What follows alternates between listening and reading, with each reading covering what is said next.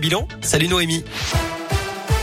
Salut Cyril, salut à tous. Le point sur le trafic dans la région. Pour l'instant, je vois que c'est assez fluide hein, dans l'agglomération lyonnaise. Pas de grosses difficultés à vous signaler. À la une, une grève peu suivie dans les écoles, collèges et lycées. Pour cette deuxième journée de mobilisation, le ministère compte moins de 2% d'enseignants grévistes, contre 31% la, la semaine dernière. Même chose dans l'académie de Lyon. Ils étaient appelés à manifester pour dénoncer des promesses non tenues du gouvernement. Pour le moment, ils n'ont vu ni masque FFP2 ni recrutement de personnel, d'après le SNUIPP. Des rassemblements sont prévus notamment à 17h devant le rectorat à Lyon. Après un nouveau conseil de défense sanitaire, le Premier ministre Jean Castex et le ministre de la Santé Olivier Véran tiendront une conférence de presse ce soir à 19h. Ils dévoileront un calendrier précis de levée des dernières mesures de restriction. Parmi les sujets qui devraient être abordés, la réouverture des discothèques, les jauges pour les grands événements culturels ou sportifs et les dispositifs de télétravail. Les ministres devraient également s'exprimer au sujet du pass vaccinal. Un jeudi important pour les élèves de terminale. C'est aujourd'hui qu'ils peuvent faire leur vœu d'études supérieures sur Parcoursup. Ils ont jusqu'au 29 mars pour formuler au maximum 10 souhaits accompagnés de leur motivation. Et puis à partir d'aujourd'hui, les étudiants et les futurs bacheliers peuvent faire leur demande de bourse et de logement crous pour la prochaine rentrée universitaire.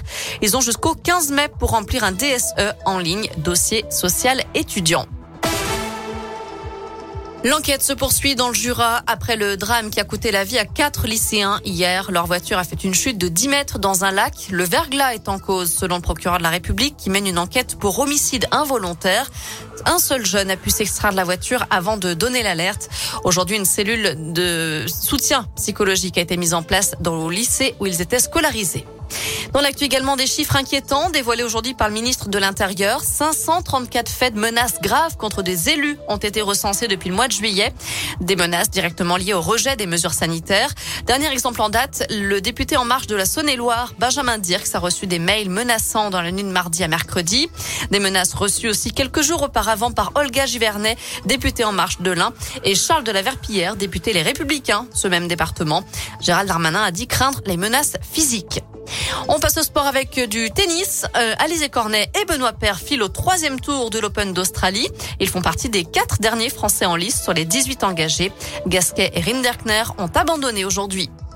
Enfin en foot, J-1 avant le derby OL Saint-Etienne. Sans surprise, les supporters de l'AS Saint-Etienne ont reçu ce matin une interdiction de se déplacer à Lyon, signée du ministère de l'Intérieur. Gérald Darmanin justifie cette interdiction par la crainte de nouveaux affrontements. Voilà pour l'essentiel de l'actu. On jette un œil à la météo avant de se quitter. Pour cet après-midi, on reste dans la grisaille. On ne devrait pas trop voir le soleil, malheureusement. Les températures sont comprises entre 2 et 5 degrés pour les maximales.